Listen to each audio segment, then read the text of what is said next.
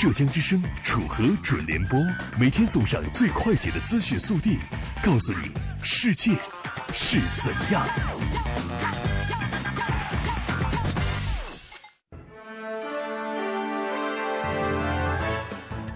好，各位，您现在正在收听的是浙江之声楚河准联播。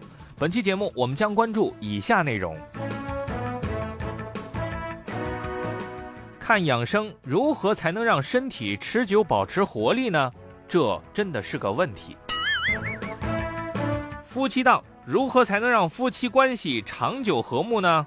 对，这也是个问题。求回复，我有一个特别的养生小秘诀，那就是发送到浙江之声的微信互动平台，每天发一次，精神一整天。下面请听这次节目的详细内容。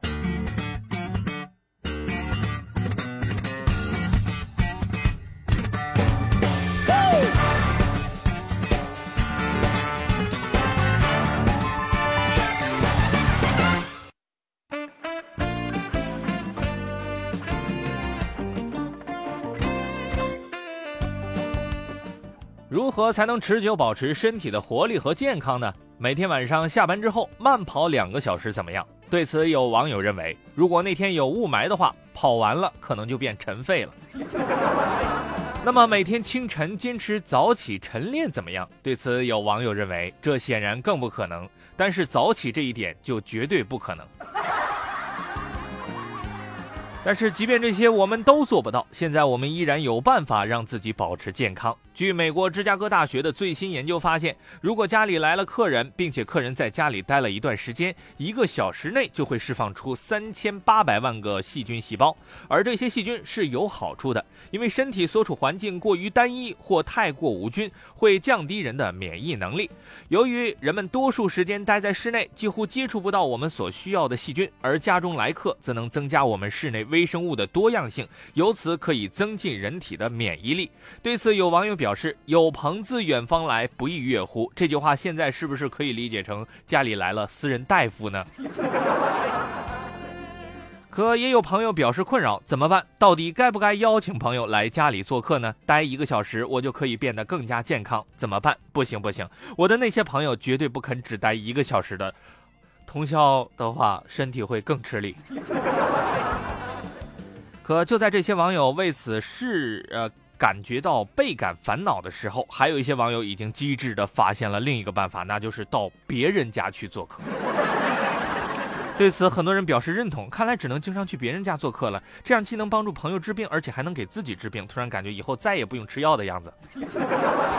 人果然是群居动物啊！以后再也不能回避人多的地方了。我们要抱着感恩的心情去拥抱这一切，坚定一点。每天挤公交、挤地铁，我们真的赚爆了。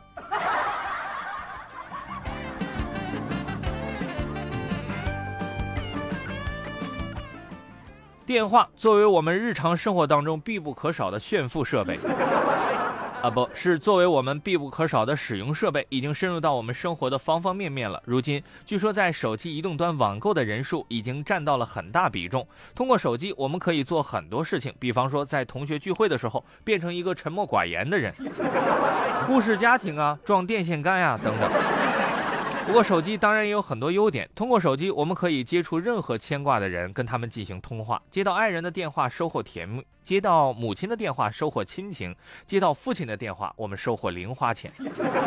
但是电话的使用偶尔也会给我们造成一些困扰，比方说夫妻之间的感情。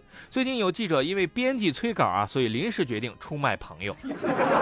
他把自己朋友的真实经历写进了新闻稿件当中。据了解，薛先生和自己的妻子都是八零后，十年前异地恋的时候，网络并不方便，两个人经常坐火车横跨大半个中国相见。后来平时的时候，更多的是使用手机来交流。而直到两个人终成眷属之后，夫妻二人依然放不下对手机的依赖，每天睡前都要玩手机，看段子，看公众号，接着是刷朋友圈、刷微博，把所有的更新都看完了，然后两个人通过手机互道晚安。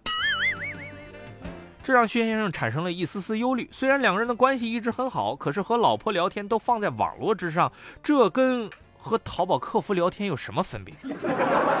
关键是我老婆就在我身边。直到元旦的时候，薛先生终于下定决心和妻子相约睡前要戒掉玩手机的习惯。后来一直失败到现在，每天失败一次，一个月失败三十一次。对此，准联播建议，目前唯一的办法就是不交话费。